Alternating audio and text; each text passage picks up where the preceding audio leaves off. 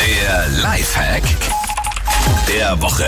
Das freut mich persönlich natürlich sehr. Heute Morgen geht's ans Frühstücksbuffet, weil ich würde niemals in meinem Leben eine Hotelübernachtung ohne Frühstücksbuffet buchen. Stimmt, ist das Geht Geilste nicht. mit. Ja. Aber oft eine Sache, ein Problem gibt's beim Frühstücksbuffet im Hotel, diese kleinen Butterpäckchen. Also die genauso aussehen wie die großen, nur in Mini. Ja. Ich finde, es ist ganz oft, sind die auch schon ein bisschen weich und dann so eine Sauerei, die auszupacken und alles voll mit Butter und so.